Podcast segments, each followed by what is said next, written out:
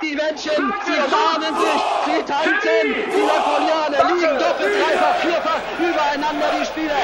Herzen und Flügel. Bisher nur ein Spieler in Europa, der jemals zugegeben hat auf den Fußballplätzen, er ist schwul. Die Welt zu Gast bei uns. Die Polizei fordert Sie auf, diesen Ort zu verlassen und sich in Richtung Stadion zu begeben. Wie sieht es denn aus in Sachen Sicherheitsmaßnahmen? Wir haben derzeit den Sachstand, dass wir 26 Polizeibeamte müssten hart durchgreifen, um die Situation Und der Feind ist nicht der Neger in der, in der Bundesliga, sondern der Feind ist der, der das ermordet. An sich bin ich, äh, bin ich gegen Damenfußball. Ihr spielt gegen eine Mannschaft der Reaktion. Das ist nur ein Spiel, nicht wahr?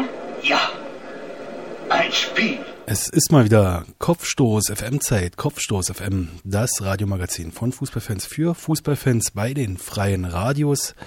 Ja, diesen Monat mal etwas ungewöhnlicheres, denn heute gibt's einen Mitschnitt von einer Podiumsdiskussion und zwar von einer Podiumsdiskussion, die am 1. Juli Wochenende in Berlin stattfand. Organisiert hat das Ganze ja der Bundesverband Freier Radios zusammen mit dem Community Media Forum Europe, dem Europarat und dem RBB, also dem Rundfunk Berlin-Brandenburg. Das ging vier Tage, dieses Treffen da. Media Against Racism hat sich das Ganze genannt. Es ging darum, mal ein bisschen zu beleuchten, ja, was das zu tun hat. Medien, Rassismus, wie wird Rassismus in den Medien dargestellt. Und wir waren natürlich auch da, Kopfstoß FM. Und deswegen wollen wir der geneigten Hörerschaft nicht vorenthalten, wie die Podiumsdiskussion dort am ersten Tag ausgesehen hat. Moderiert hat das Ganze Ronny Blaschke, ja, den meisten Kopfstoß-Zuhörern sicherlich bekannt. Journalist, der sich sehr viel mit Rassismus, Antisemitismus und Ausgrenzung im Sport beschäftigt. Viel Spaß dabei. Ja, auch von mir herzlich willkommen. Vielen Dank für die Einladung. Vielen Dank, dass ich dieses Gespräch moderieren darf. Mein Name ist Ronny Blaschke. Ich bin Autor des Deutschlandradios, freier Journalist, auch Autor und beschäftige mich mit den Themen Rassismus, Vielfalt, Integration, Homophobie im Sport seit vielen Jahren. Wir wollen Akzente setzen für die kommenden drei Tage und zwar mit folgenden Gästen. Zu ihrer Linken Gülkes Kinle, sie ist seit 2006 Integrationsbeauftragte des Deutschen Fußballbundes, stammt aus der Türkei, kam 1970 nach Deutschland, ist Teilnehmerin der ersten Stunde des Deutschen Integrationsgipfels und unterstützt als Botschafterin die Initiative Respekt, kein Platz für Rassismus. Pablo Tiam, ehemaliger Profifußballer, aktiv für den 1. FC Köln, den VfB Stuttgart, den FC Bayern München und zuletzt den VfL Wolfsburg ist aktuell Jugendtrainer beim VfL Wolfsburg, stammt aus Guinea, hat 31 Länderspiele bestritten. Ja, Wikipedia hat recht. Und engagiert sich intensiv gegen Rassismus. Zu ihrer Rechten Andreas Hellstab, Politikwissenschaftler, verantwortet die Initiative Zeig Rassismus, die Rote Karte, ein Netzwerk von 12 bis 15 Leuten. 12 bis 15, okay. Ja, 15, ja. Versucht Stereotype aufzulösen, gegen Klischees anzugehen, spricht Jugendliche an. Dann Jörg Uwe Nieland, Politikwissenschaftler, arbeitet in der Deutschen Sporthochschule in Köln, genauer am Institut für Kommunikations- und Medienforschung. Forscht auch noch an vielen anderen Stellen, aber das ist der Schwerpunkt. Frau Keskindler, ich möchte mit Ihnen einsteigen. Die Kanzlerin weigert sich, ein Integrationsministerium aufzubauen. Der DFB hat eine Art Integrationsministerium. Warum hat der DFB da das und was hat es damit genau auf sich? Seit sechs Jahren sind Sie jetzt an dieser Position. Also das wäre jetzt äh, zu hoch gegriffen, wenn wir behaupten würden, dass der Deutsche Fußballbund ein Ministerium hätte. Ich bin seit 2006 äh, als ehrenamtliche Integrationsbeauftragte im Amt wir versuchen das Thema Diversität, interkulturelle Kommunikation, ähm, Integration von Migranten in deutschen Fußballstrukturen stärker einzubinden, nicht nur in einem Amt ähm, zu besetzen, sondern als eine Querschnittsaufgabe zu verstehen. Erstmal im Hause DFB in Frankfurt und natürlich auch bei den 21 Landesverbänden. Und daher glaube ich, wäre es nicht korrekt, äh, ein, ähm, ein separates Ministerium für sich selber zu haben. Das muss in den Strukturen auf allen Ebenen, ob das jetzt Schulfußball ist, ob es Frauenfußball ist, ob es Qualifizierung ist, ob es Weiterbildung ist, ob es äh, Talentförderung ist, also auch Leistungsfußball ist, dass überall die Diversität äh, wiederzufinden ist und nicht nur in einem Ministerium äh, gebündelt und gesammelt wird. Gerade ist die Fußball-Europameisterschaft zu Ende gegangen. Das wird ja alle zwei Jahre jetzt, besonders 2010, wird das Nationalteam als Sieg des Multikulturalismus gefeiert. Wir haben Özil, Podolski, Klose, viele Spieler, die nicht in Deutschland aufgewachsen sind. 2010 ist mir in Erinnerung geblieben, vor allem Özil. Wird das was bedeuten? That not me. 2010 Özil und wenige Wochen später ist Thilo Sarrazin mit seinem Buch auf den Markt gekommen und die gleichen Leute, die halt Özil gefeiert haben, dann dieses Buch gekauft. Ähm, ist es ein bisschen zu verkürzt, wenn man die Nationalmannschaft als Multikulti-Erfolg feiert? Spiegelt sich das wirklich auch im Amateurfußball wieder? Also das ist ja das, was ich Land ein, Land aus auch allen Journalisten sage. Wir dürfen den Spitzenfußball und äh, das Leben unter uns, wie man so schön sagt, die Basis, nicht miteinander direkt vergleichen. Die Fußball oder die Spitzenfußballer die haben natürlich eine ganz andere Aufgabe, eine Mission. Sie sind Vorbilder für uns, für viele Jugendliche, für die Kinder. Jedoch ist das äh, Leben an der Basis und im Alltag äh, natürlich eine ganz andere. Deshalb äh, werden ja all diese Veranstaltungen und gemacht und viele Leute arbeiten daran.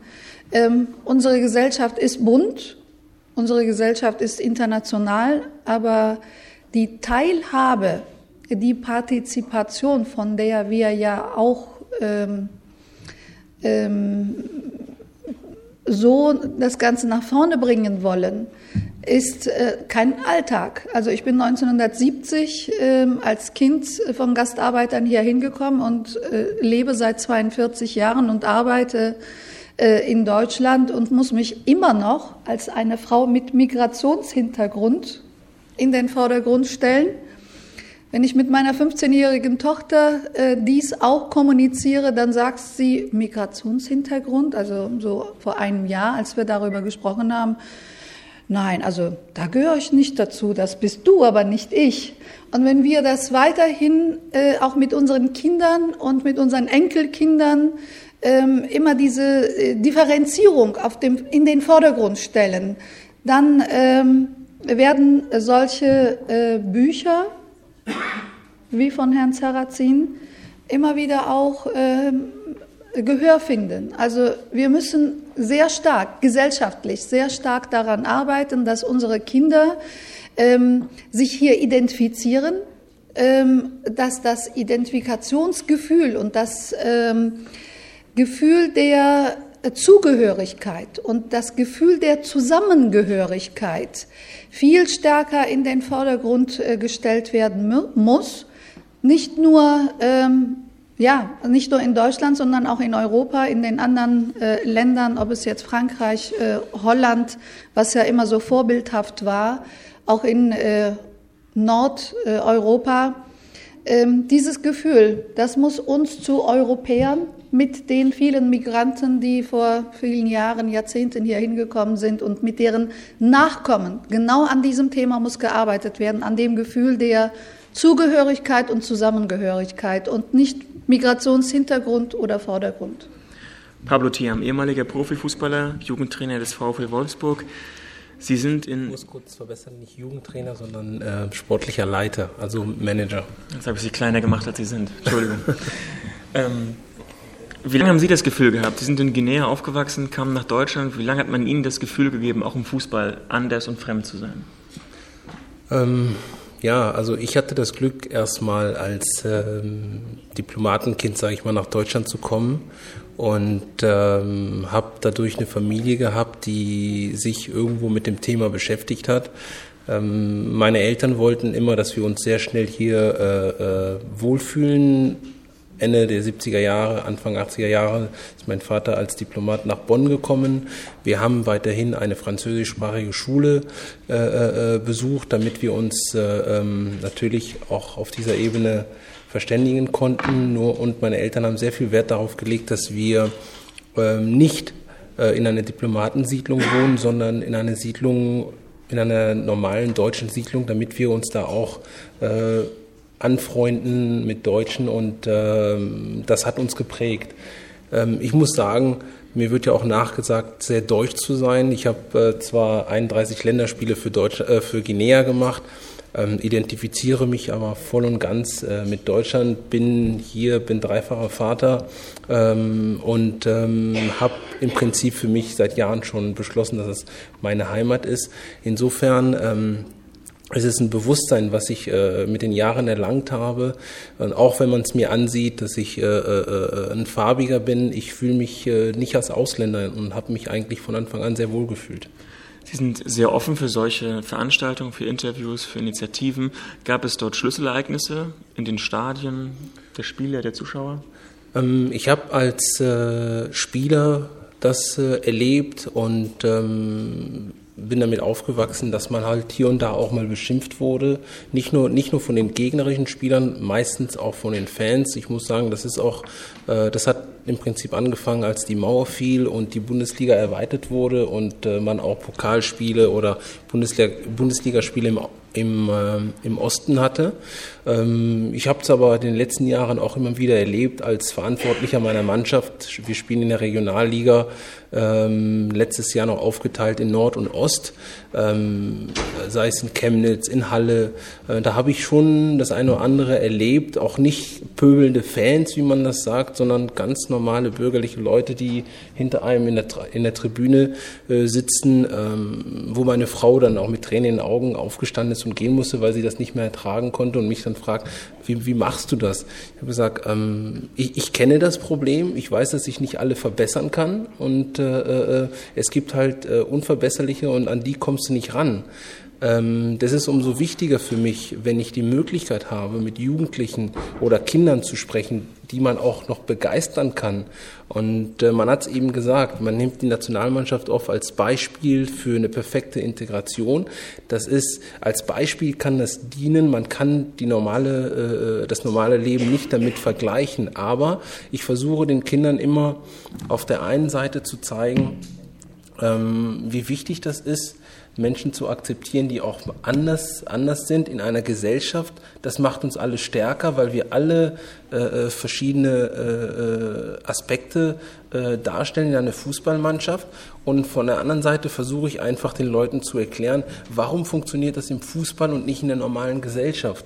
Ganz einfach, weil im Fußball die Regeln klar sind. Fußball, äh, äh, die Regeln bestimmen das Spiel und wenn man Teil des Spiels sein will, äh, muss man sich an die Regeln halten. Und das ist das, äh, was in der Gesellschaft halt noch so ein bisschen fehlt, dass man ohne äh, äh, ähm, populistisch daherzukommen, ohne polemisch daherzukommen, ähm, Regeln aufstellt, wie gehe ich auf Leute zu, wie äh, nehme ich Leute auf, äh, damit unsere Gesellschaft funktioniert. Und ähm, ich kann, wie gesagt, nicht alle verbessern, ich kann auch nicht immer äh, darüber jammern, dass es passiert, aber wenn ich die Möglichkeit bekomme, und das habe ich schon sehr oft äh, miterlebt, mit Jugendlichen zu sprechen, die Berührungsängste haben, die gar nicht wissen, wie man damit mit so einem Thema umgeht, die auch manchmal nichts Falsches sagen wollen und sich deshalb irgendwie zurücknehmen ähm, und man so halt nicht in den Dialog kommt und nicht zusammenkommt, ähm, dann ergreife ich natürlich die Möglichkeit, weil ich weiß, dass aufgrund meiner Vergangenheit natürlich äh, äh, ich eher Gehör finde als äh, vielleicht ein Autonormal ähm, äh, Mensch, der äh, diese Möglichkeit halt nicht hat. Daran anknüpfend, wir hatten die EM in der Ukraine und in Polen und Philipp Lahm hat sich ja als erster und prominenter Spieler sehr differenziert und kritisch zu, dem, zu den Menschenrechten dort geäußert. Sie kommen aus einer anderen Spielergeneration.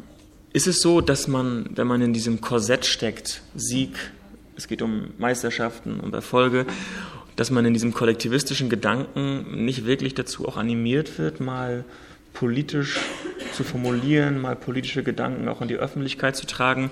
Hat es Trainer, hat es Funktionäre gegeben, ähm, die ihre Rolle als Vorbild wirklich auch gefördert haben oder sind sie jetzt hier ein Außenseiter mit ihrer Meinung? Nein, also die, die Zeiten haben sich auch sehr gewandelt. Medial äh, prasst ja immer mehr auf die Spieler ein und jetzt werden sie auch darauf so ein bisschen äh, eingestellt.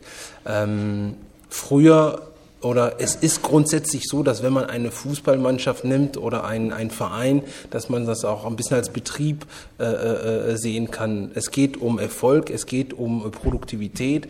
Die Spieler sollen sich auf das Wesentliche konzentrieren und ihre Arbeit leisten und nicht abgelenkt werden. Das ist vielleicht der Grund, warum der eine oder andere äh, äh, in den Vereinen eher dafür ist, dass man, sage ich mal, nicht zu sehr auffällt, nicht zu sehr seine Meinung sagt, um nicht andere Baustellen äh, äh, zu eröffnen und äh, das Ziel äh, aus den Augen zu verlieren. Sie wissen ja, es geht ja immer um sehr viel und äh, jeder Trainer möchte äh, gewinnen und wenn er das Gefühl hat, dass seine Spieler abgelenkt sind, äh, er alles dagegen tut, ähm, damit sie sich kritisch äußern oder ähm, politische Themen aufgreifen. Aber äh, die Vereine sind, auch gerade der VfL Wolfsburg, sind äh, ihrer sozialen ähm, Verantwortung äh, äh sehr bewusst und äh, versuchen nicht nur, äh, ähm, was Rassismus angeht, ähm, sondern auch auf anderen Themengebiete da wirklich aktiv zu werden. Man muss halt auch von, der, äh, von außen ähm, versuchen, das äh, konzentriert, organisiert an die Vereine ranzubringen, um ein, ein Miteinander da äh, zu fördern. Ich glaube, dass die Leute mittlerweile wissen, wie wichtig diese Themen äh, sind und äh, auch sehr empfänglich dafür sind. Andreas Hellstab, Ihr Bildungsprojekt Zeig Rassismus die rote Karte. Klären Sie uns auf, was hat es damit auf sich? Da, deutsche Übersetzung ist ja richtig. Zeig Rassismus die rote Karte. Wir heißen hier Show Racism the Red Card Deutschland. Wir sind ein gemeinnütziger Verein und ähm, wir haben den englischen Namen gewählt, äh, zeigen aber trotzdem Rassismus die rote Karte, weil unser Vorbildprojekt aus England kommt. Ähm, es gibt seit 1996 in England. Ähm, ich hatte die Gelegenheit, das Projekt dort kennenzulernen. Und was mich fasziniert hat, war einfach diese Arbeit mit Kindern und Jugendlichen im, im präventiven Bereich. Arbeit ähm, mit Kindern, ja, so 8 bis 13 Jahre. Wir arbeiten hier mit der Kernzielgruppe 9 bis 14 ähm, mit diesen Kindern zu arbeiten, gleichzeitig Fußballstadien als Lernorte zu nutzen, ähm, dort unsere Workshops anzubieten, so wie das auch in England geschieht. Und in England sind mittlerweile, ähm, ich glaube, pro Jahr werden 34.000 34 Kindern gearbeitet, also das ist eine enorme Zahl. Ähm, und das ist deshalb so erfolgreich, weil Menschen wie Pablo Tiam, denke ich auch, ähm, sich, die aus dem Fußball kommen, die sich engagieren für dieses Thema oder gegen Rassismus, gegen Diskriminierung, dieses Projekt eben dort auch unterstützen. Und das versuchen wir seit zwei Jahren hier in Deutschland aufzubauen. Können Sie das an ein, zwei konkreten Beispielen mal skizzieren, wie das genau abläuft? Ja, ähm, auch das hat der Tiam schon erwähnt, dass Vereine heute ein bisschen anders ticken wie früher wahrscheinlich. Es geht um nicht nur um Gewinnen, Verlieren, es geht auch um äh, den betrieblich, betriebswirtschaftlichen Gewinn, denke ich, ähm, und auch um sowas wie eine CSR, einen CSR-Bereich. Ne? Es gibt die äh, soziale Verantwortung, die nehmen Vereine wahr. Ähm, daher machen sie viele Projekte mit Kindern und Jugendlichen, machen, Fan, äh, machen Fanprojekte, ähm, haben ihre Kids-Clubs, mit denen sie gezielt auf die Suche nach neuen Fans gehen. Und da knüpfen wir eben an, genau an diesem Interesse von Fußballvereinen mit jungen Kindern äh, zusammenzuarbeiten, mit Kindern und Jugendlichen. Wir knüpfen insofern an, als dass wir Schulklassen einladen, in die Fußballstadien zu, kam, zu kommen, dort einen Workshop an, anzunehmen. Ähm, wir arbeiten nicht nur zum Thema Rassismus im Fußball, sondern Diskriminierung im Allgemeinen. Und das ist natürlich ein Fußballstadion hervorragend geeignet, um dort ähm, im ganz neuen Umfeld sowas durchzuführen. Ja. Und im Idealfall werden wir dort auch unterstützt von dem Verein dadurch, dass, die, dass wir die, die Räumlichkeit kriegen, dass wir danach eine Stadionführung erhalten und eben auch ein aktiver oder ehemaliger Profi aus der Mannschaft uns unterstützt. Jetzt reagieren ja viele Medien vor allem auf martialische Ereignisse, was das Thema Rassismus, was das Thema Gewalt betrifft, Antisemitismus im Fußball. Und Prävention wird selten als etwas Schlagzeilenträchtiges wahrgenommen. Spüren Sie das? Müssen Sie auf Journalisten zugehen? Ist es einfach, die für Ihr Projekt zu gewinnen? Das ist ehrlich gesagt ziemlich schwierig und auch schade, dass es nicht so funktioniert, wie es sein könnte. Ähm, ich möchte ein konkretes Beispiel des ersten FC Kaiserslautern jetzt mal ähm, heranziehen. Da war im letzten Jahr, in der letzten Saison, ein Vorfall, oder was sogar diese Saison, ähm, dass der Spieler Itai Schächter beleidigt wurde. Im Herbst, im November war das. Im Herbst, okay. Rassistisch beleidigt wurde ähm, aufgrund, seiner, aufgrund seiner Religion oder da er aus Israel kommt. Und ähm, interessanterweise hat dann ganz Deutschland, weil dieses Ereignis vielleicht glücklicherweise auch von der Kamera aufgezeichnet, man hat es zumindest gehört, ganz Deutschland hat darüber diskutiert, ganz Fußball Deutschland zumindest. Ähm, und es ist total untergegangen, dass wir direkt danach ähm, von langer Hand geplant, also wirklich Monate vorher geplant, Workshops mit dem ersten FCK durchgeführt haben. Das ist sehr untergegangen. Wir hatten dann einen kleinen Bericht im SWR, das war schön. Ähm, der Verein hat noch zusätzlich die Ausstellung Tatort Stadion zu sich ins Stadion geholt ähm, und dort dieses Thema angesprochen. Ähm, aber wir gingen leider total unter und ähm, das wäre eine Gelegenheit für uns gewesen, zu sagen, wir arbeiten seit zwei Jahren mit dem ersten FCK zusammen. Wir machen da eigentlich gute, kontinuierliche, nachhaltige Arbeit mit Kindern und Jugendlichen. Ähm, es wäre schön, wenn sowas dann noch unterstützt werden würde, dass man eben das dauerhaft anbieten könnte. Aber leider haben wir da so ein gewisses Schattendasein und ja, werden nicht wirklich wahrgenommen. Und das spiegelt sich noch in Ihrer Finanzierung? Das spiegelt sich definitiv in der Finanzierung wieder, muss man sagen. Ja. Denn von Seiten der Schulen und ähm, auch von der Vereine ist die Bereitschaft groß, mit uns zusammenzuarbeiten. Auch Jugendvereine kommen auf uns zu, Jugendclubs und würden gerne mit uns arbeiten. Aber ähm, ich arbeite hauptsächlich mit freien Mitarbeitern und wir machen viel ehrenamtliche Arbeit. Da stößt man dann irgendwann an seine Grenzen. Ja, Gouverneur, Sie beobachten ja die Medien, die Sportmedien an der Sporthochschule Köln. Ist das die Regel oder die Ausnahme? Ähm, also ich glaube schon, dass es die Regel ist, dass äh, ähm, die Journalisten, die Medien ähm, viele Entwicklungen nicht äh, langfristig beobachten, äh, sehr viel auf Ergebnisse, auf das konkrete Sportereignis bezogen sind, kritische Entwicklungen nur dann aufgreifen, wenn äh, Blut fließt, wenn Bengalos äh, gezündet werden. Ähm, das sind die Regeln des Journalismus. Das brauche ich äh, hier jetzt an der Stelle nicht so groß auszubreiten, dass die Sensationen, dass das Negative, das ist, was im Fokus steht. Wir haben eben ein paar Zahlen gesehen ähm, wie schlecht es bestellt ist um die äh, Vertretung von Journalistinnen zum Beispiel in den Sportredaktionen und in der Medienberichterstattung, der Sportberichterstattung. Ähm, also es ist tatsächlich leider so, dass äh, wir weiterhin beobachten, schon seit Jahren, äh, dass das Negative in den Vordergrund gestellt wird und dass äh, Kampagnen, wie wir sie hier vorgestellt bekommen haben, eigentlich nur auf bestimmten Sendeplätzen, in bestimmten Formaten beachtet werden und darüber berichtet wird. Wenn wir jetzt beim Sport bleiben, vielleicht auch beim Fußball, weniger Migranten in den Redaktionen, weniger Frauen in den Redaktionen. Welchen Einfluss hat das zum einen auf die Berichterstattung und zum anderen ja auch auf die Wirkung dann beim Rezipienten? Ja, also es wird tatsächlich äh, hauptsächlich äh, von Männern äh, für Männer berichtet. Ähm, äh, Sportberichterstattung äh, ist äh, eine der letzten Domänen der männlichen Journalisten. In der Konsequenz heißt das, dass wir ganz viele Stereotype präsentiert bekommen dass wir äh, vielleicht nicht mehr so äh, offensichtlich, so direkt, aber indirekt und unterschwellig äh, Rassismus, Stereotype, Sexismus äh, präsentiert bekommen, auch in der Sportberichterstattung. Ähm, also der Umgang mit äh, Sportlerinnen, äh, dass erst auf ihr Aussehen geachtet wird und nicht so sehr auf ihre sportliche Leistung zumindest erst an zweiter Stelle. Ähm, das sind äh, so Mechanismen, die haben sich so eingebrannt in den letzten Jahrzehnten und da gibt es nur ganz, ganz äh, äh, geringe Bemühungen, das zu überwinden. Also ich will das jetzt nicht pauschal verteufeln. Das gibt sicherlich namhafte Journalisten und Journalistinnen, die dagegen halten und einen anderen Stil der Berichterstattung pflegen. Ähm, aber auch angesichts der ähm, äh, finanziellen Schwierigkeiten in vielen Redaktionen ist es so, ähm, dass eine kritische Sportberichterstattung äh, leider ähm, nicht so vertreten ist, wie wir uns das alle wünschen würden.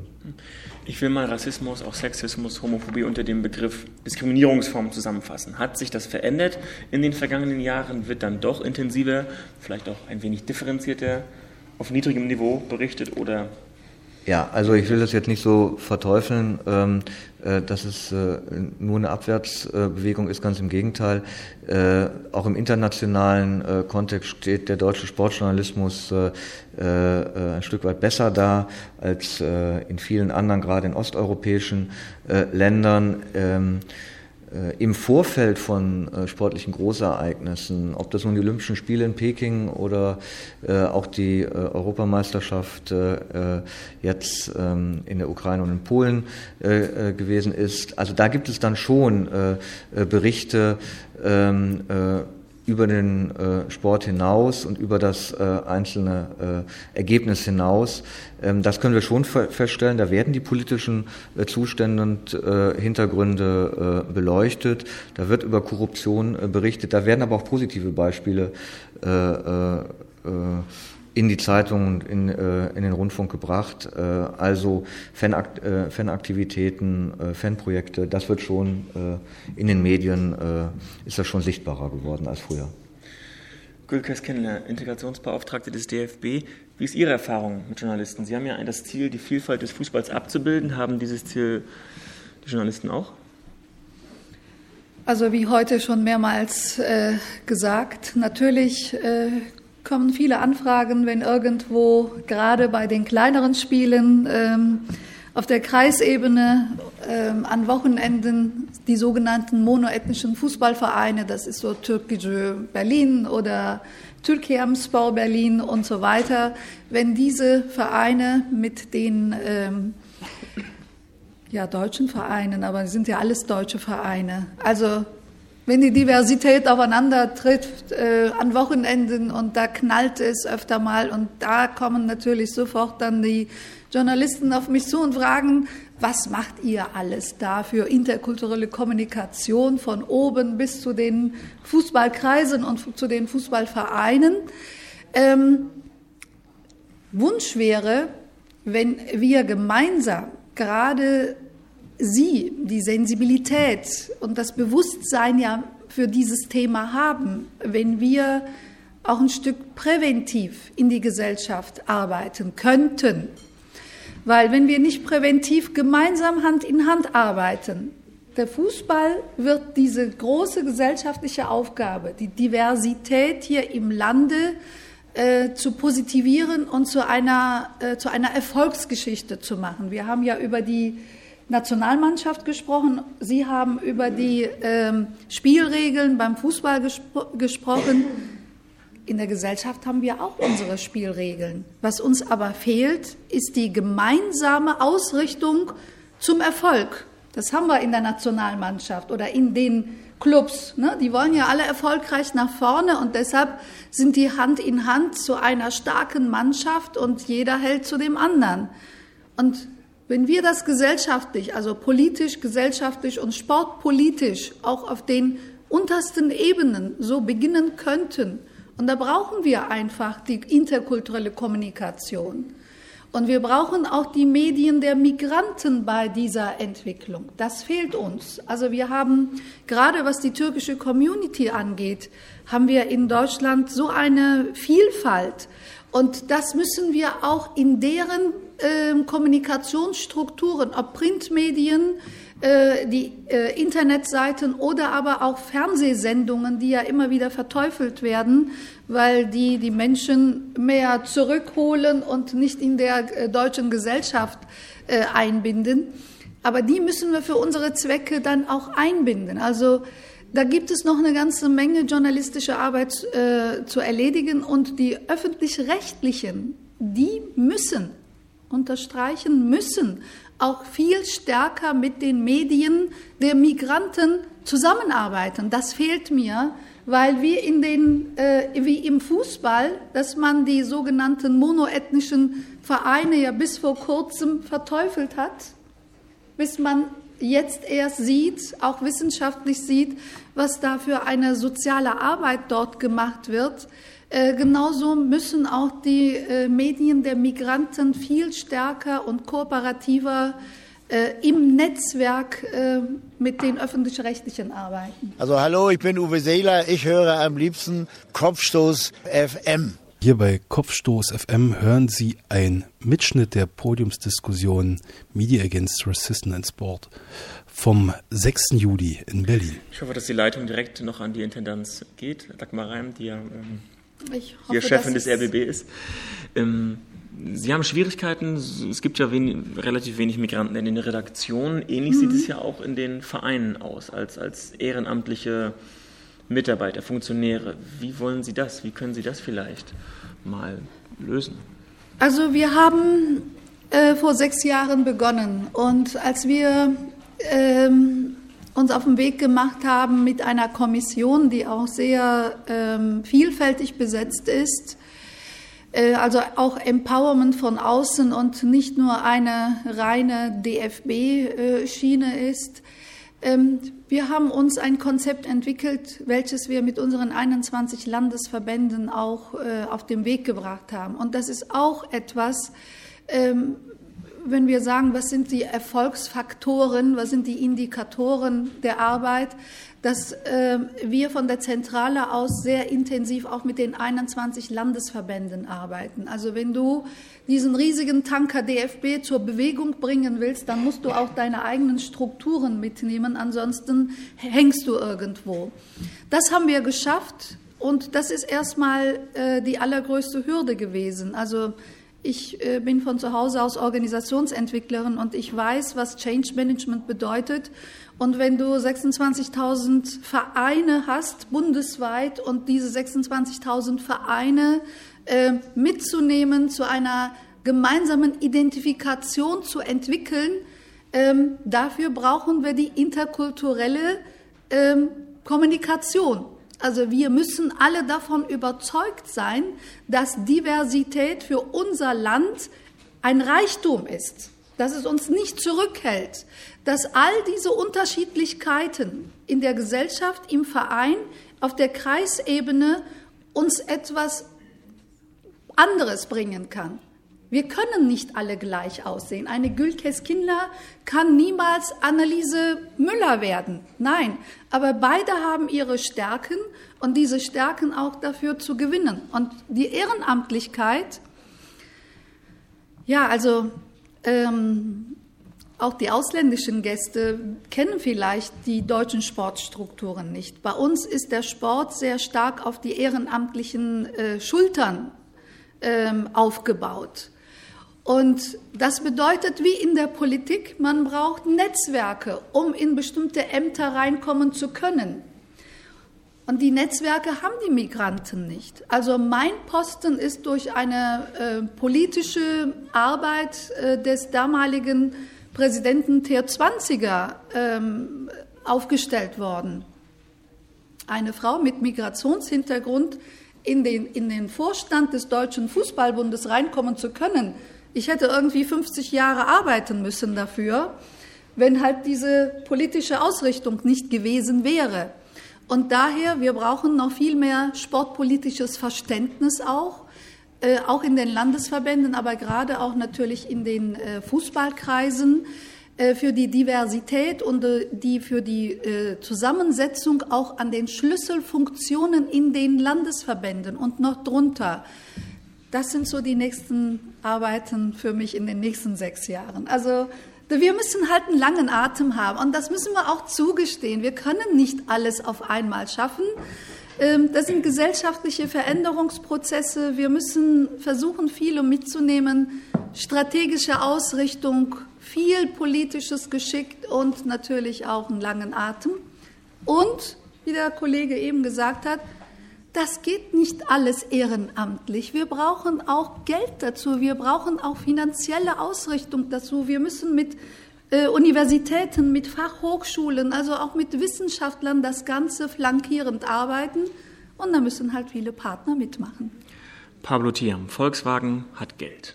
Wie spüren Sie das beim VfL, wenn Sie als Leiter der Jugendabteilung oder wenn Sie dort mit Jugendlichen arbeiten? Ist ja nicht nur, es geht ja nicht um Sport, es geht ja auch um Erziehung, Pädagogik, ja, also das, ähm, was Volkswagen uns zur Verfügung stellt, sind ähm, Ausbildungsplätze.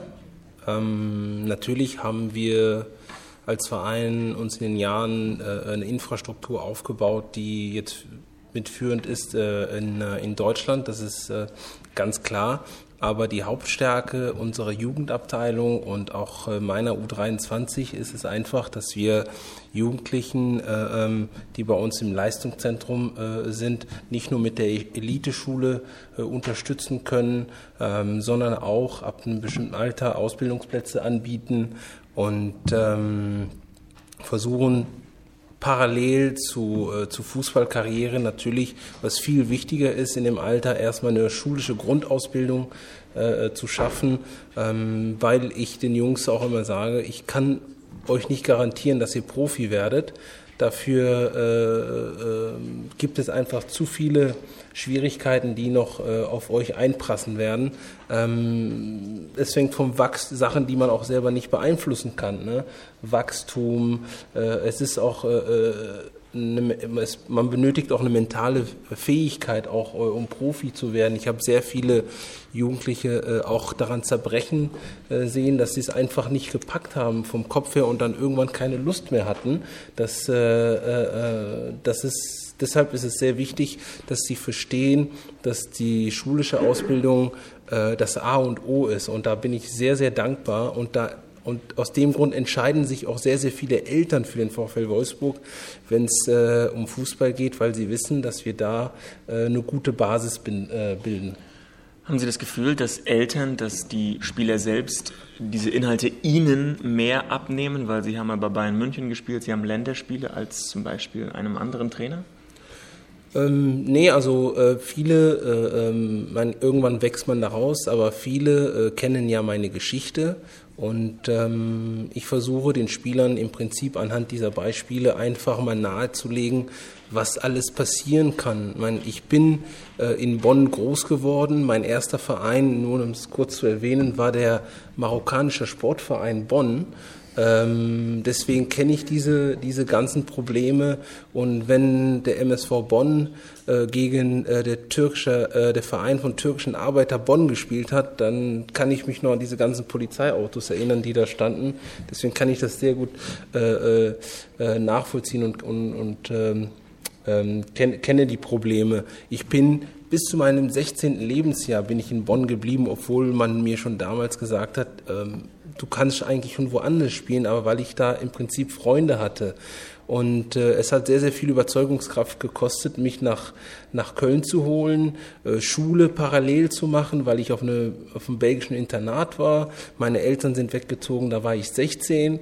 Da musste ich im Prinzip bis zum Abitur alles alleine bewältigen. Internat, in, in der Wo am Wochenende in eine, in, eine, ähm, in eine Fußballschule im Prinzip vom 1. FC Köln. Und diese Geschichte ist halt äh, hängen geblieben. Und äh, ich lebe seit ich 16 bin alleine in Deutschland, das wissen die meisten. Ich habe ähm, alle Schwierigkeiten, die man so haben kann als junger Kerl, im Prinzip meistern können. Und äh, ich setze mich oft hin mit den Jungs, erzähle denen das und äh, biete denen einfach äh, ähm, offen und ehrlich an, sich zu öffnen, um mir zu sagen, wo die Probleme sind. Ich kenne zum Beispiel bei, mir, bei Kindern mit Migrationshintergrund, den Druck, den die Familie manchmal auch ausübt, ne, äh, äh, damit die Schule liegen gelassen wird und gearbeitet wird, um Geld zu verdienen. Und ich, ich kenne das, äh, das Ganze, weil ich auch meine Familie in Afrika und woanders auch unterstützt habe. Ähm, deswegen ist das halt, äh, wächst man dann zusammen, äh, man baut so eine Art Freundschaft auf und äh, äh, ähm, die Jungs kommen zu mir und das hat der Verein erkannt und das äh, äh, äh, versuche ich immer wieder rüberzubringen und äh, natürlich die Karriere, ich habe über 300 Bundesligaspiele gemacht, habe in großen Vereinen gespielt, war immer offen zu Leuten und habe diese Themen im Prinzip immer auch gerne angenommen und habe da äh, versucht zu arbeiten. Ich habe nach meiner Karriere ein Fernstudium äh, bei der IST gemacht zum Fußballmanager und all das sehen die. Und ich gehe auch offen damit um um denen zu zeigen, dass es äh, äh, äh noch viel mehr dazugehört. Und äh, ähm, junge Kerle, wie gesagt, am liebsten schon ab neun, zehn äh, bis zum Alter von 14 Jahren sind so leicht zu packen, äh, wenn man so einen Kontext, äh, Kontext hat, so leicht äh, zu beeinflussen. Ne? Das, äh, äh, das ist der Grund, warum ich im Prinzip immer für diese Sache kämpfe und auch so engagiert bin, weil ich weiß, wie wenn wir alle da ein Stück weit äh, was äh, zurückgeben, dass wir in Zukunft auch davon profitieren. Prokes Kindler wollte was sagen?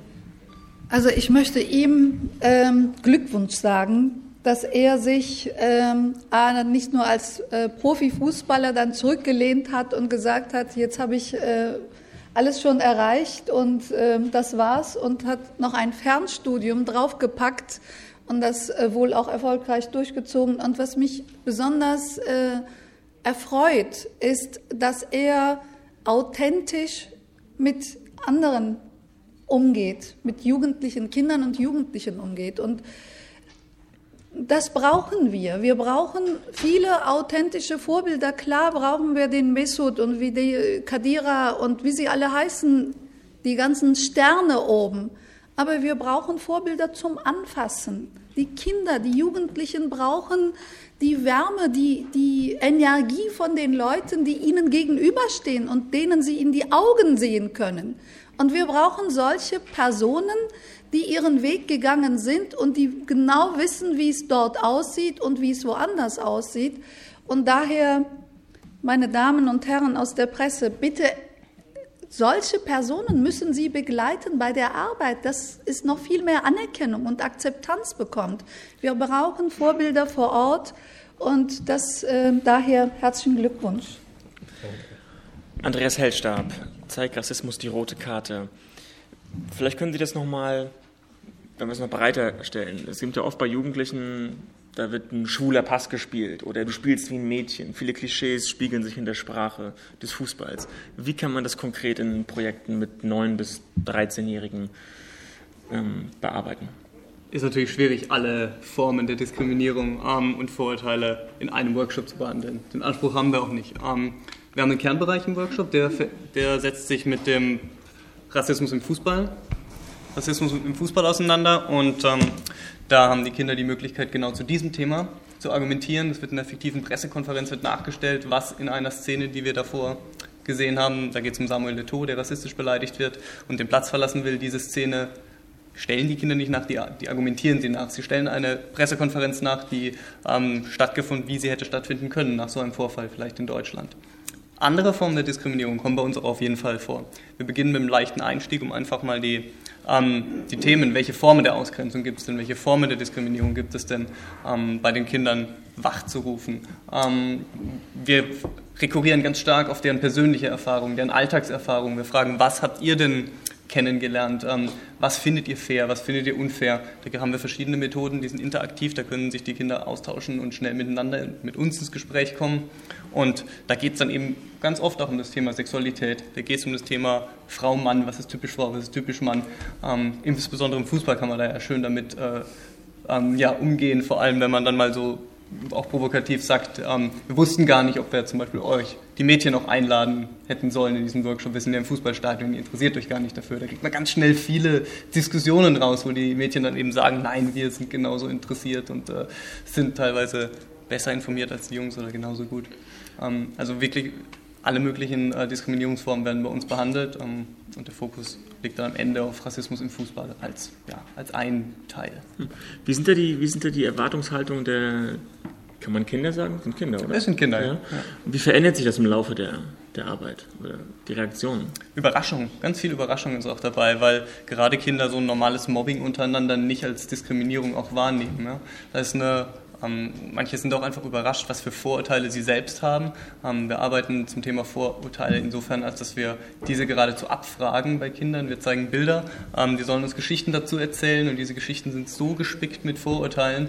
Ähm, da wundert es einem immer, man denkt, wir wachsen in einer bunten, gemischten, in einer Gesellschaft auf, in der ähm, die Kinder viele unterschiedliche Herkünfte und Zuwanderungsgeschichten auch kennen oder selbst haben, aber selbst in diesen Klassen leben die teilweise fremd nebeneinander her und dann ist natürlich ein Mädchen mit Kopftuch muss aus der Türkei sein und ähm, ja, da gibt es dann keine anderen Möglichkeiten sozusagen in deren Wahrnehmung. Das ist interessant zu sehen und da kann man sehr gut mit umgehen und mhm. argumentieren. Frau Kiskina hat es angesprochen, wir brauchen Vorbilder, wir brauchen auch einfache Botschaften. Ich erinnere an diesen Fernsehspot, der dieses Thema Integration des DFB ähm, thematisiert hat. Auch da hat man ja verschiedene Leute aus verschiedenen Teilen der Welt gesehen, auch mit Kopftuch, ne? das kann man auch wieder sagen, ob es ein Klischee ist. Ähm, das ist die Mutter von ähm, Serdar Taschce von ja. Stuttgart. Ich will auf diesen Spagat hinaus. Wie weit muss man auch mal Klischees bedienen, um das Thema griffig zu machen, nicht zu theorielastig zu sein? Gerade bei jungen Leuten ist es ja sehr schwer. Natürlich, Vorbilder braucht man. Wenn man Vorbilder einsetzt, dann stehen die in gewisser Weise natürlich auch für ein Klischee. Ähm, und ähm, die erfüllen das dann auch. Aber wir nutzen ja auch nicht nur ähm, Fußballer mit einer Zuwanderungsgeschichte, sondern wir nutzen natürlich auch ähm, deutsche Fußballer, die darüber sprechen, was für Erfahrungen sie gemacht haben. Und so. Da ist mir dieses Beispiel in Erinnerung geblieben, wo ein Spieler, Tim Sebastian war das, darüber gesprochen hat, dass er damals mit Rostock abgestiegen ist und ihn das einfach persönlich stark getroffen hat, als er wurde als Loser bezeichnet, er wurde beschimpft. Ähm, sein Mitspieler, ich glaube, das war Bashir Salou, der war dann eben nicht nur der Loser, sondern der war eben dann auch noch, der wurde rassistisch beleidigt. Ja? Mhm. So, und solche Geschichten sind einfach äh, wahnsinnig authentisch. Das heißt, wir können diese Vorbilder nutzen, aber auch jenseits von, von Klischees. Und äh, da kann ein, ein, deutscher Profi genauso Vorbild sein, wie jemand mit Zuwanderungsgeschichte. Ja. Mhm. Jörg Nieland, zurück zu den Medien. Ähm, Sprache. Sprache ist ein wichtiges Thema. Und jetzt auch nicht nur Thema, zum Thema Vielfalt oder Rassismus, sondern auch zum Thema Gewalt unter anderem. Da liest man immer wieder von einer neuen Dimension, einer tickenden Zeitbombe, Bürgerkrieg, Ausnahmezustand, wahlweise italienische oder polnische Verhältnisse, Chaoten, kriminelle Elemente. Warum achten Journalisten so wenig auf Sprache? Äh, gute Frage. Ähm ist jetzt für mich ein bisschen eine heikle Situation, hier vorne zu sitzen und so den, den Wissenschaftler äh, äh, abzugeben, der ähm, die Beobachtung macht und äh, sich zurücklehnen kann und die Fehler der anderen äh, aufzählen kann. Äh, gleichzeitig sind wir selber für die Journalistenausbildung mitverantwortlich. Ähm, also fällt das dann auch ähm, äh, auf uns zurück, wenn wir das nicht richtig ausbilden. Aber es stimmt schon, die Sprache ist die Sprache, aber auch die Bilder äh, sind das, womit die äh, Journalisten in die Öffentlichkeit gehen. Das prägt das Bild vom Sport, vom Fußball. Wir unterhalten uns jetzt viel über Fußball, auch viel über den Spitzenfußball, weil wir das im wahrsten Sinne des Wortes vor Augen haben. Wir sollten auch dran denken, äh, dass auch die Berichterstattung über den Amateursport, äh, über andere Sportarten äh, eben auch sehr viele Probleme mit sich bringt. Ähm, aber ich, ich würde Ihnen recht geben, das Bedienen von Stereotypen und die, der etwas flapsige, ja, man sagt immer so schön beim äh, deutschen Sportfernsehen, das Phrasenschwein wird bedient. Äh, also das ist so eine, äh, das ist so eine, eine Eigenart, gerade des Sportjournalismus, dass da sehr viele ähm, äh, Floskeln äh, bedient werden, die der Sache nicht so wirklich zuträglich sind, ähm, was auch die Aufarbeitung eines sportlichen Ereignisses angeht. Äh, äh, und wenn ich mir anschaue, Waldis Club, äh, ich glaube, es ist keine Sternstunde des öffentlich-rechtlichen Sportjournalismus, äh, äh, auch noch nicht mal des Unterhaltungsjournalismus äh, gewesen, ähm, äh, wenn äh, mit solchen Sendungen sich, sich äh, geschmückt wird und auch vieles an der Vor- und Nachberichterstattung über die Europameisterschaft, muss ich sagen, da wurde vielen Floskeln und, bedient und äh, ähm, da haben wir zu wenig erfahren über die Hintergründe und da hätten wir, also ich hätte mir gewünscht, dass es ein bisschen breiter gewesen wäre, die Berichterstattung. Mhm. Wir sprechen jetzt ja auch Medien, wir sprechen über Sport und Rassismus, aber wenn zum Beispiel, da wir oft über Repression berichten, diskutieren, wenn Rassisten, wenn Gewalttäter, wenn Antisemiten aus dem Stadion verwiesen werden, gibt es ja noch in der Gesellschaft. Wenn Stadionverbote gibt, die Leute sind nicht weg, die Gesinnung ist nicht weg. Was sagen Sie Ihren Studierenden? Was empfehlen Sie, dass die Leute nicht nur mit Leuten vom DFB sprechen sollen, auch mit anderen? Also welche Recherchetools legen Sie denen an die Hand, damit man das Ganze etwas gesellschaftlich breiter berichtet und betrachtet? Äh, also wir hatten uns ja äh, eben gegenseitig gelobt hier auf dem äh, Podium.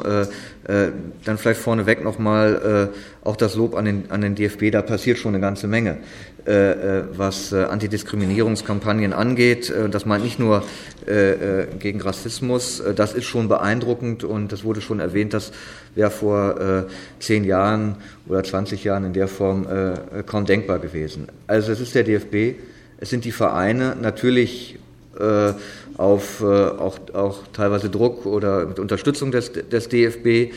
Ähm, es sind aber auch sehr, sehr viele Aktivitäten äh, von unten. Äh, in den Fankreisen, ähm, da ist seit 30, 40 Jahren passiert eine ganze Menge. Gerade in Italien äh, und in äh, Großbritannien, äh, die eigentlich sonst den Ruf haben, ähm, dass die, dass die Fans da sehr brutal und sehr rücksichtslos sind. Gerade in diesen Ländern ist sehr viel passiert. Und um auf die Frage zurückzukommen, wir sagen unseren Studenten nicht nur an die Verbände und die Großvereine gehen und sich da umschauen und danach Geschichten suchen, ähm, sondern ähm, äh, in den Amateursportvereinen zu schauen, in, bei Sportarten, die vielleicht nicht so berühmt sind. Äh, äh, gerade da äh, gibt es äh, ganz interessante Entwicklungen, äh, Identifikation, Integrationsprozesse, die sehr beeindruckend sind und die es lohnt, dass darüber berichtet wird. Gut, jetzt wollen wir den großen, reichen DFB nicht nur loben, Frau Keskindler. Ähm, warum wird ständig eine Taskforce gegründet, wenn Journalisten dieses Thema so lancieren? Journalisten, Dortmund gegen Dresden war das, war das Spiel, wo es Ausschreitungen gegeben hat. Viele Journalisten haben darüber berichtet. Politiker fühlen sich von Medien unter Druck gesetzt. Der DFB fühlt sich von Medien unter Druck gesetzt. Prägen oder erzeugen Journalisten auch einen Handlungsdruck auf DFB, auf Politik? Also wir sind ja alle so ein Stück äh, voneinander abhängig. Ähm, natürlich, wir machen uns, äh, wir, erstmal leben wir in einer schnelllebigen Zeit. Ähm, und wenn jetzt Jogi Löw sich heute entschieden hat mit der Nationalmannschaft, dann hat, wird er hochgejubelt und hochgelobt, was für ein toller Typ der ist, mit einem goldenen Händchen, mit einer goldenen Nase und so weiter. Und am nächsten oder in, innerhalb von wenigen Stunden, nachdem das Deutschlandspiel dann halt oder die Deutschen draußen waren, hast du auf den Internetseiten nur dieses grimmige Bild von Jogi Löw gesehen. Und so schnell geht das Leben halt. Und natürlich sind wir ein Stück, äh, hinken wir auch hinterher, auch äh, wie der Kollege jetzt aus Köln, äh, aus der, von der Uni gesagt hat. Ähm, es wird schon eine ganze Menge beim DFB und auch in den Clubs gemacht, auch Präventionsarbeit gemacht.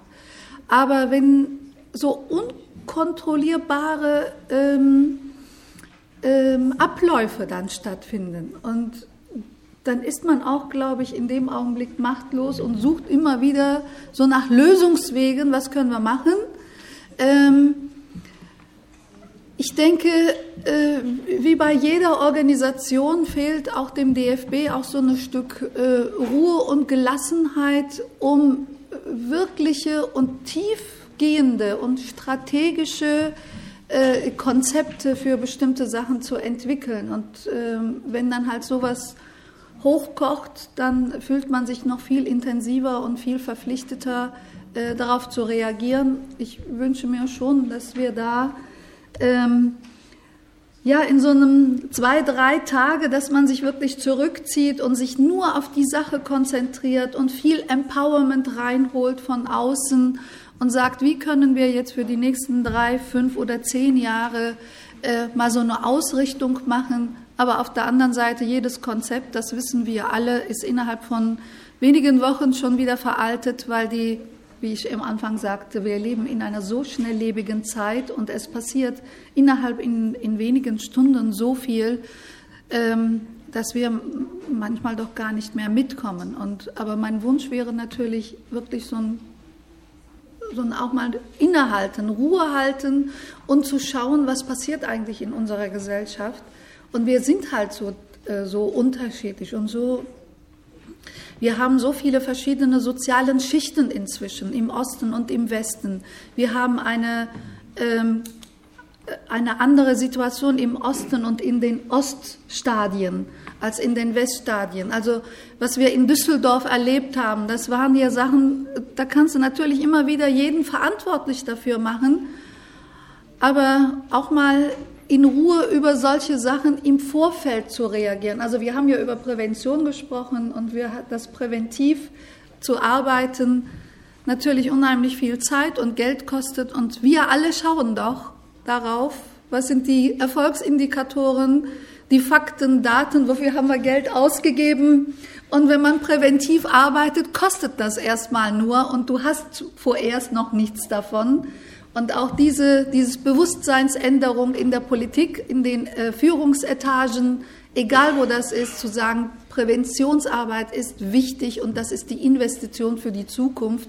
Und wenn wir das nochmal ähm, auf allen Führungsetagen drin haben, in allen Führungsköpfen, dann würde es uns besser gehen. Herr Thier. Ähm, ich wollte noch einen, einen Zusatz zu dieser Thematik Ausschreitungen in den Stadien und ähm, Sachen, die wir in Düsseldorf erlebt haben oder letztes Jahr äh, in, in, Dortmund. Ich habe äh, diesbezüglich mit äh, unserem Geschäftsführer ähm, Thomas ähm, Röttgermann, der für Stadion und Organisation in Wolfsburg zuständig, zuständig ist, ein langes Gespräch geführt und er sagte mir, die stehen schon unabhängig davon, wie viel gearbeitet wird von DFB-Seite, von Liga-Seite, von Vereinsseite, stehen die sehr eng in Kontakt auch mit der Polizei. Ja. Und äh, man muss halt wissen, wenn man das Thema angeht, weil ich da auch viel radikaler immer äh, bin, dass die Polizei auch die Vereine darum bittet, nicht nur Stadienverbote auszusprechen, weil diese Chaoten nehmen ein Fußballspiel nur als Anlass, ne, sich irgendwie äh, äh, äh zu äußern wenn wir die aus den Stadien rausholen, ne, dann sind die auf Jahrmärkten, auf äh, äh andere Veranstaltungen und lassen da mehr oder weniger die Sau raus. Insofern ist es schon für die Polizei auch eine, eine gewisse Sicherheit, wenn die wissen, okay, die sind jetzt in einem Stadionblock. Äh, ähm, wir versuchen äh, das Ganze, sagen wir so, dahin zu besänftigen, dass die Ausstreitungen kontrollierbar sind. Also das ist nicht nur ein Problem in den Fußballstadien oder mit Fußball, das ist ein gesellschaftliches äh, äh, Problem, ähm, was wir da haben und äh, ähm, da kann man nicht verlangen, dass Vereine oder DFB oder Journalisten oder wie auch immer, das ist die, da ist die ganze Gesellschaft gefordert, ähm, dem, dem ganzen Einheit zu gebieten. Ne? Also äh, das wusste ich in der Form auch nicht, aber das ist für Vereine ein Riesenproblem. Äh, wie gesagt, weil präventiv gearbeitet werden muss. Viele Vereine haben komplett umgerüstet ähm, und das, ist, das kostet ein Heidengeld.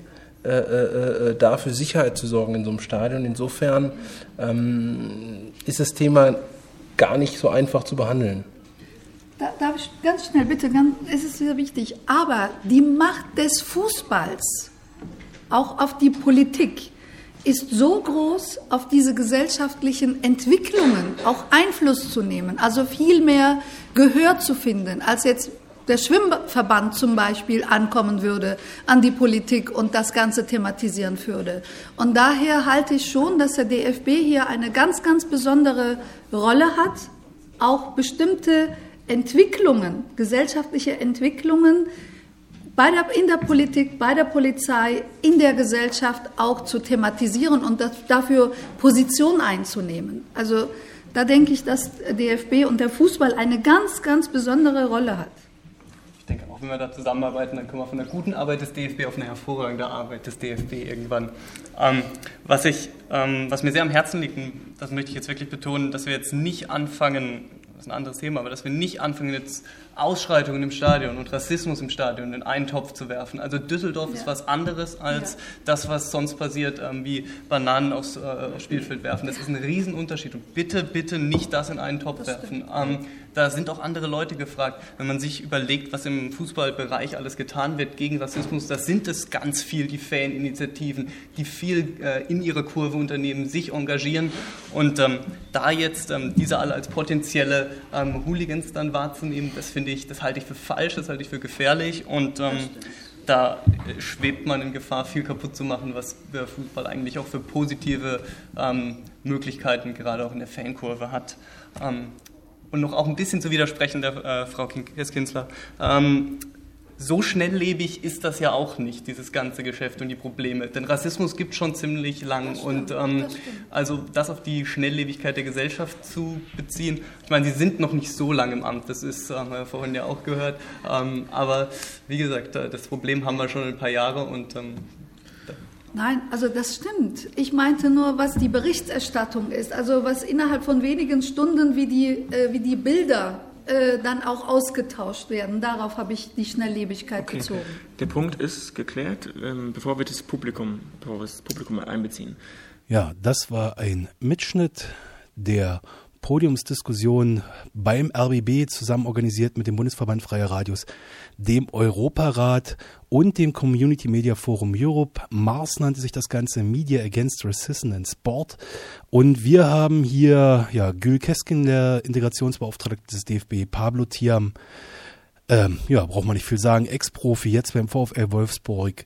Andreas Hellstab von der Initiative Zeig Rassismus die rote Karte sowie Jörg Uwe Nieland von der ja, Sport-Uni in Köln gehört und moderiert hat das Ganze Ronny Blaschke.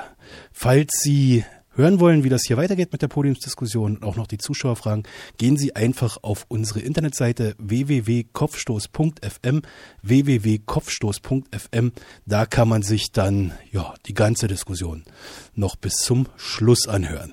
Von meiner Stelle hier, das war's mit Kopfstoß FM. Tschüss. Also hallo, ich bin Uwe Seeler. Ich höre am liebsten Kopfstoß FFFM.